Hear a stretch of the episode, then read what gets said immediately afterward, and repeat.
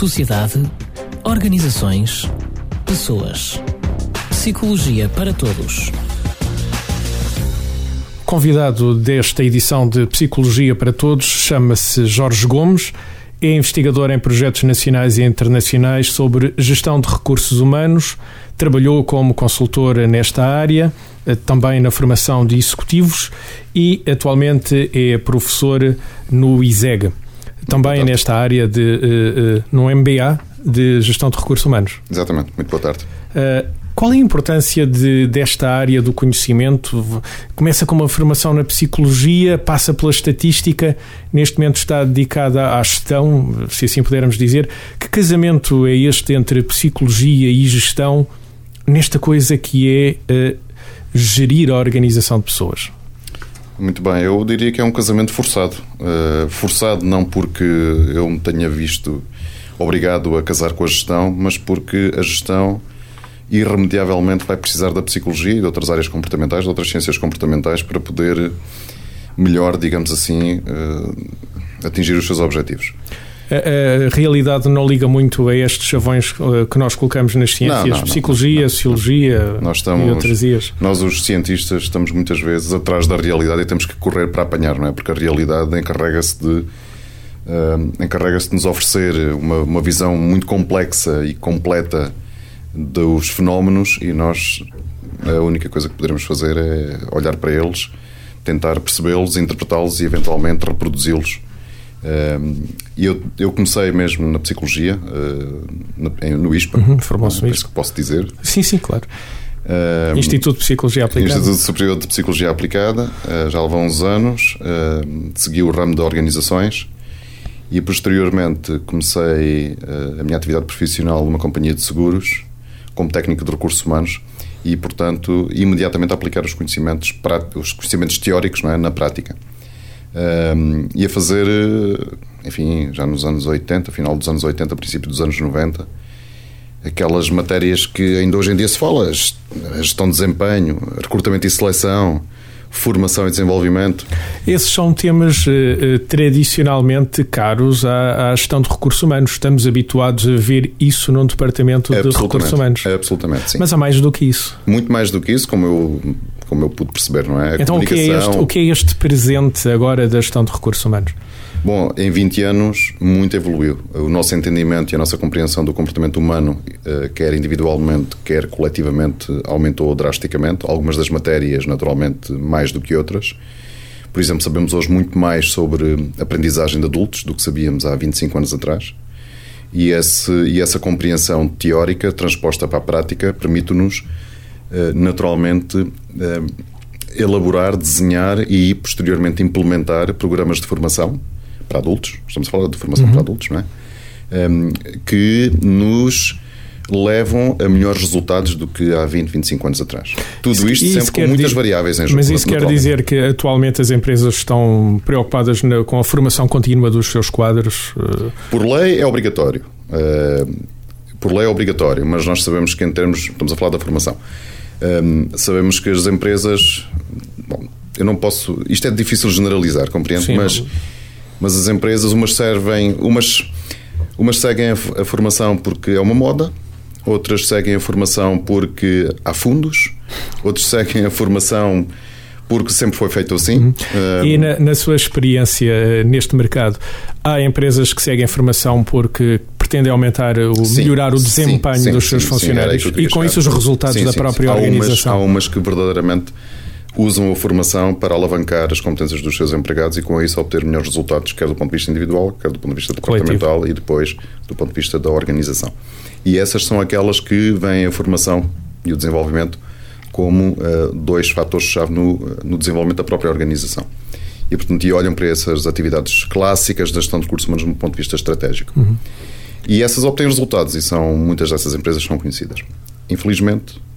Nem todas. Ou naturalmente, aliás nem todas o veem assim e a maior parte é, portanto, são, são modas, é fundos, enfim. Falou numa dupla vertente, usou o termo formação e desenvolvimento. Para além da formação técnica, mais do âmbito profissional, o desenvolvimento humano, a potenciação de outros recursos que passam para além daquilo que é meramente técnico, que é o desempenho de uma tarefa, de uma competência uh, profissional, uh, isto é importante para as organizações, este desenvolvimento das pessoas? É, é importante para as organizações e, sobretudo, é importante para as pessoas, não é? E essa é uma das mudanças que nós vimos nos últimos 15 eh, anos. O desenvolvimento entrou definitivamente no âmbito das organizações. Eh, o desenvolvimento é entendido aqui não apenas como um, a melhoria das competências centradas no trabalho, mas também a melhoria da própria pessoa. Hoje em dia, por exemplo, há 20 anos atrás não se falava em aprendizagem ao longo da vida. Hoje fala-se. Hoje a aprendizagem ao longo da vida é, aliás, é um dos pilares fundamentais da construção europeia e até 2020 temos que construir uma sociedade do conhecimento precisamente baseada uh, em uh, aprendizagem ao longo da vida. E as empresas, algumas, mais uma vez, as empresas têm isso em consideração e, portanto, estimulam os empregados e os, e os gestores a seguir esta, esta, esta via da aprendizagem um, e isso leva a que se crie, em alguns casos, porque infelizmente, mais uma vez, a maior parte dos casos não será talvez assim, mas em alguns casos, certamente se cria um clima global de aprendizagem, de melhoria contínua, de desenvolvimento profissional e aquilo que eu gosto mais porque sou psicólogo de base, é? desenvolvimento pessoal. Pessoal. É, a criação desse clima é então eh, chave. Sim, fundamental. E naturalmente depois os resultados vêm-se. Mas mais uma vez, nos tempos em que nós vivemos, que não são os tempos da abastança, não é? São os tempos eh, financeiramente complexos. Uh, o, enfim, exatamente, é como disse. Uh, enfim, estes são grandes investimentos, não é? E nem todas conseguem, nem todas têm essas possibilidades. Na sua experiência pessoal, este investimento compensa? Se eu tivesse, se eu fosse dizer que não, teriam que cortar depois isso na, na entrevista. Obviamente que sim, obviamente que compensa. Eu estou, eu sou muito suspeito, quer dizer, estou numa indústria que vive disso. Eh, falou nos tempos de mudança e nós estamos só a falar de, de, um aperto financeiro, estamos a falar de uma sociedade que é muito mais complexa e de um ambiente externo das empresas que é muito mais dinâmico, se altera muito mais depressa todo, todos os grandes teóricos da contemporaneidade falam disto, destas organizações que se têm que rapidamente adaptar à incerteza, porque a incerteza passa a ser uma certeza para as organizações. Como é que isto é visto no comportamento das pessoas nas organizações? Também tem que haver um reajuste neste campo. Uh, sim, mais uma vez, tem que haver um, tem que haver um ajuste, enfim, contínuo, não é? Isto, uh, o mundo, o mundo acelerou muito, as mudanças, a mudança é a única constante, mais do que, mais do que nunca. Antigamente também se dizia isto, mas agora de facto é isso. E portanto, mais do que um, uma questão de melhoria da competitividade, é uma questão de sobrevivência. Quem não muda, quem não se ajusta, um, não fica lá muito tempo.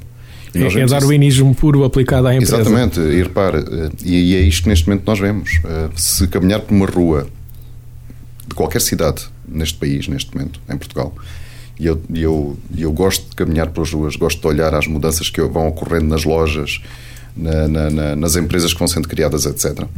E eu vejo neste momento sinais de uma, uma, uma, uma mudança acelerada neste país. Vemos novas empresas a surgir todos os dias, vemos uma capacidade de inovação e de empreendedorismo dos portugueses como não víamos talvez há décadas. Um, e, e, isso porquê? Porque de facto estas, estas, expressões tremendas têm levado os portugueses a fazer coisas novas. Uhum.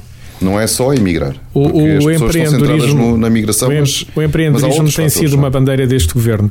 Eh, corremos o risco de acreditar numa santa igreja, igreja do empreendedorismo como uma panaceia para resolver todos os males, ou, ou, temos que reposicionar o empreendedorismo como algo que está para além uh, de uma receita milagrosa para criar empresas como, como se criam pipocas numa frigideira? Há muitas maneiras de mudar eh, a maneira como nós neste momento produzimos, em termos nacionais, riqueza e, naturalmente, uma delas vai ter que ser a mudança de algumas das nossas indústrias e, para isso, o empreendedorismo é essencial. Isso, isso é fácil, é, é, fácil de conceber num país que está tão dependente, a economia tão dependente de pequenas e médias empresas. As pequenas e médias empresas não são não são más. As pequenas e médias empresas são o fundamento de qualquer economia neste planeta. Nós falamos sempre de Portugal, que tem 95% de, de pequenas e médias empresas, mas se nós olharmos aos Estados Unidos, se olharmos ao Brasil, se olharmos a outros grandes países, é exatamente o mesmo padrão. E pequenos países, o mesmo, o mesmo padrão. Portanto, as pequenas e médias empresas fazem parte. Aliás, eu diria que são elas os vasos capilares essenciais para levar o sangue uh, ao centro do, do, corpo. E depois há três ou quatro grandes artérias. Ponto. É assim, se me, se me é permitida esta, esta, esta, esta comparação. Uh, já, já, que falou no, no, no mercado americano, um, não sei se isto é um estereótipo. a cultura americana é mais empreendedora, gera mais empreendedores que a cultura portuguesa, ou isto é um estereótipo sem fundamento?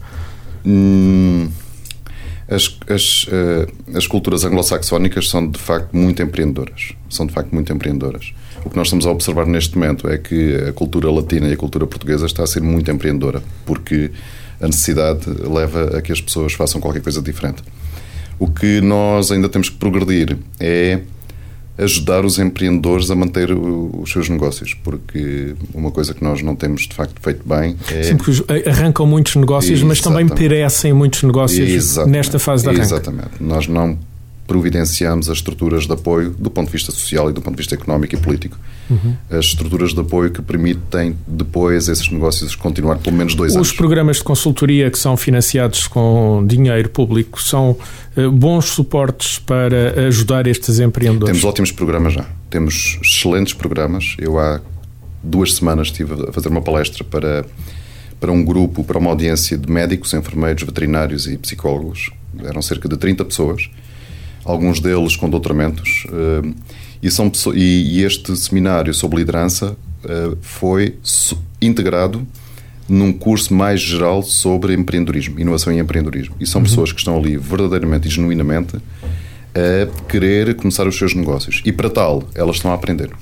Porque começar um negócio parece que é fácil, mas não é. É muito complexo há muitas variáveis em jogo e estas pessoas estão, uh, estão neste programa, não é? E portanto estão a evoluir, estão a aprender para depois poder ir para o mercado uhum. com outra, naturalmente, outra capacidade. Ainda vamos ter tempo de abordar dois assuntos. Passámos pela mudança, pela mudança de clima nas organizações e de todo o clima externo, por esta questão do empreendedorismo. Falou agora em uh, uh, liderança. Uhum. Também ainda vamos ter tempo para ir à motivação. Vamos a eles. Uh, a questão da liderança é fulcral neste novo clima de instabilidade as lideranças serem fortes? Uh, é durante é durante as tempestades que se vêem os melhores pilotos, não é? Como dizia Seneca. E, e, nós neste momento precisamos de grandes pilotos porque nós estamos ainda numa grande tempestade. Uh, grandes empresas conseguem passar por isso porque têm grandes líderes. Uh, infelizmente, Portugal enfrenta neste momento um, problema de liderança. Não porque não haja grandes líderes, mas porque os nossos líderes, alguns dos nossos líderes, mais uma vez, difícil às vezes não generalizar, mas os nossos líderes uh, carecem de outro tipo de outro tipo de, de, de, estruturas, nomeadamente estruturas éticas, não é? Uh, e estes últimos 4, 5 escândalos, num espaço de dois meses, uh, arrepia, assusta, não é? Porque estes líderes que estavam à frente destas grandes organizações não, não, não, não fizeram aquilo que um grande líder tem que fazer, que é servir de exemplo, mas um exemplo positivo. A liderança pelo exemplo colhe. É, a liderança pelo exemplo menos positivo, para não dizer negativo. E deixa, em termos sociais, em termos coletivos, uma sensação de que. uma sensação de, de pobreza de valores, não é? Eu vejo muita gente aborrecida com a situação, vejo muita gente triste. Mas pronto, mas depois há os outros. E esses, os mídias têm uma grande responsabilidade de trazer essas grandes, esses grandes líderes portugueses. É importante a comunicação social focar esses exemplos ah, não, de boa liderança, não, digamos assim? Não tenho dúvida. Eu continuo sem compreender, sem querer naturalmente criticar, porque, porque estou na posição de falar. Mas eh, eh, nos noticiários o que faz notícia são. E o que faz notícia verdadeiramente é o que vende, não é? São as más notícias. Por norma é o negativo. É o negativo. Faz parte da, é da, da instituição tenho, jornalística. E eu tenho assim. conhecido assim. líderes excelsos que mereciam tantas horas de, na, na, TV como, como merecem neste momento outros líderes. Apesar dessa má liderança de que falou, Portugal produz bons líderes. Eh, não estou só a pensar nas grandes organizações, estou a pensar também nesses 90 e não sei quantos por cento de pequenas e médias empresas. Produzimos ótimos líderes, uh, podemos fazer melhor. Vamos fazer melhor. É importante a formação. Nós conseguimos formar líderes ou há esta ideia de que se nasce para ser líder? Pronto, isto é, como dizem os americanos, the one million dollar question, não é? eu, mais uma vez, vou, ter, vou dar uma resposta política. Eu acredito que se podem desenvolver líderes, senão eu não estava aqui a fazer nada. se eu acreditar que eles nascem, que eles nascem, não se formam. Parte do seu trabalho quando uh, trabalha com, com executivos uh, é este? É o de desenvolvimento. Desenvolver líderes? Sim, sim, sim. sim. Desenvolver capacidades de liderança? Exatamente. Mas desenvolver capacidades de liderança não é como nós colocarmos no micro-ondas uma refeição pré-pronta, não é? E ao fim de 15 segundos ela está pronta. É, Cada não. pessoa é uma pessoa quando estamos a falar de desenvolver Cada pessoa é uma liderança. Pessoa, portanto, o coaching é de facto uma técnica importante, mas para além do coaching ser uma técnica importante porque funciona na relação de um para um, um, há competências de líderes, de liderança, que podem ser desenvolvidas e que são transversais à grande parte dos líderes e nós podemos trabalhar essas competências. E Portugal está a fazer um ótimo esforço neste momento para, poder, para conseguir fazer isso. Repare, os rankings das melhores escolas de gestão da Europa saíram na semana passada. Temos duas escolas nos primeiros 25 lugares, 20, 28 lugares, e temos três escolas nos primeiros 50. Um, isso é muito interessante. Não são apenas escolas de gestão, porque ensinar gestão qualquer um faz. São escolas de gestão e de liderança. E, portanto, isto significa que estamos a fazer um ótimo trabalho. Aliás, neste momento, Portugal começa a ser visto como um polo de, de, de ótima formação e desenvolvimento de pessoas, não apenas de líderes. E nós temos imensa gente que vem para Portugal para aprender, porque nós temos uma ótima relação uh, entre uh, a qualidade de ensino que providenciamos e de formação que providenciamos e os e resultados custo, desse ensino. E o custo. E depois os resultados. E o, uhum. Mas, sobretudo, o custo. O custo. Porque somos do ponto de vista internacional, somos, é barato uma formação em Portugal. Nós somos muito E ela baratos. é de qualidade. E ela é de extrema parte. qualidade. E não apenas dos líderes, eu falo dos engenheiros, por exemplo. Os engenheiros são extraordinários os que saem de Portugal. Já estamos avançados no tempo, mas prometemos que ainda íamos tratar questões relacionadas motivação. com a motivação. Este clima de que falou há pouco, do clima de depressão financeira, mas também do clima de depressão de alguns valores uh, recentemente noticiados, isto abala a motivação das pessoas transversalmente às organizações, à maneira das organizações trabalharem a motivação dos seus funcionários? O que, o que abala a motivação das pessoas é a falta de dinheiro ao final do mês para comer. Esse é um motivador muito importante. Há outras um para além desse. Há outras para além desse. Mas sim, se eu, repare, se eu, se eu não tiver dinheiro ao final do mês para comer, eh, eu não vou preocupar com, a, com, a, com as crises de liderança que o país está a sofrer. Portanto, essa questão é basilar. É essa preciso ter um é ordenado Maslow, conveniente. Maslow, Maslow, puro e duro. Eh, sim, Maslow, vamos, puro e duro. Temos que resolver os, as, as partes baixas da. Pirâmide. E, portanto, se nós tem quiser... a ver com necessidades básicas e com certeza que, que, que, que, o ordenado ao fim do mês é uma delas, não é? Naturalmente. O que é que as pessoas vão, vão pensar antes de mais? É, é pôr, pôr comida nos pratos da, do, dos filhos, não é? Aqueles que já têm filhos, porque isto também uhum. está cada vez pior em termos de, de, de preservação da, da, da, da, população portuguesa. Mas vamos admitir, uma vez resolvido esse patamar uh, do dinheiro, digamos assim, há instrumentos uh, para promover a motivação, eles são estudados quando estamos a estudar a gestão de recursos humanos? Sim, uh, naturalmente também evoluímos muito nesses, nesses domínios na motivação no trabalho, sabemos, temos muitas técnicas que podemos hoje, hoje em dia utilizar um, e utilizámo-las. Bom, mais uma vez, algumas empresas melhores do que outras, algumas com mais sucesso do que outras. A questão das remunerações, penso que o povo também compreende que estamos, estamos todos no mesmo barco e, portanto, o corte vai, chega a todos, não é? Por outro lado, desde 2008, não obstante as dificuldades todas que temos vindo a sentir, eu penso nos últimos dois, três meses, portanto, é muito recente, talvez seis meses, eu começo a sentir um pouco mais de, de alegria. Eu não vou falar de motivação, porque motivação é um termo muito técnico, mas de alegria. De alegria. Uh, nas pessoas. Um, de de vontade. Não querendo usar um chavão uh, de antes de 74, é importante a alegria no trabalho. Sem dúvida, e a felicidade. e a felicidade das pessoas. Das, das pessoas, das famílias e do, enfim, todo o povo, não é? Uhum. Todas as pessoas. E depois é importante todo o reflexo que isso tem nas organizações e na sociedade de uma forma geral. Claro, e, e eu sou psicólogo, como é que eu poderia falar de forma diferente? É? Isto, é, isto é de formação, de espaço, formação profissional. Apesar de se dedicar à gestão, é psicólogo. Eh, na Está base. no seu ADN, Sim, sim, sim. assim. Do coração, sou psicólogo. Jorge Gomes foi o entrevistado neste Psicologia para Todos. Começámos por falar de mudança, da importância do, do presente, do que se evoluiu tanto na gestão de pessoas, na gestão de recursos humanos. Acabámos também por falar de liderança e de motivação. Eh, Jorge Gomes, muito obrigado por este Muito momento. obrigado e boa tarde. Sociedade, organizações, pessoas. Psicologia para todos.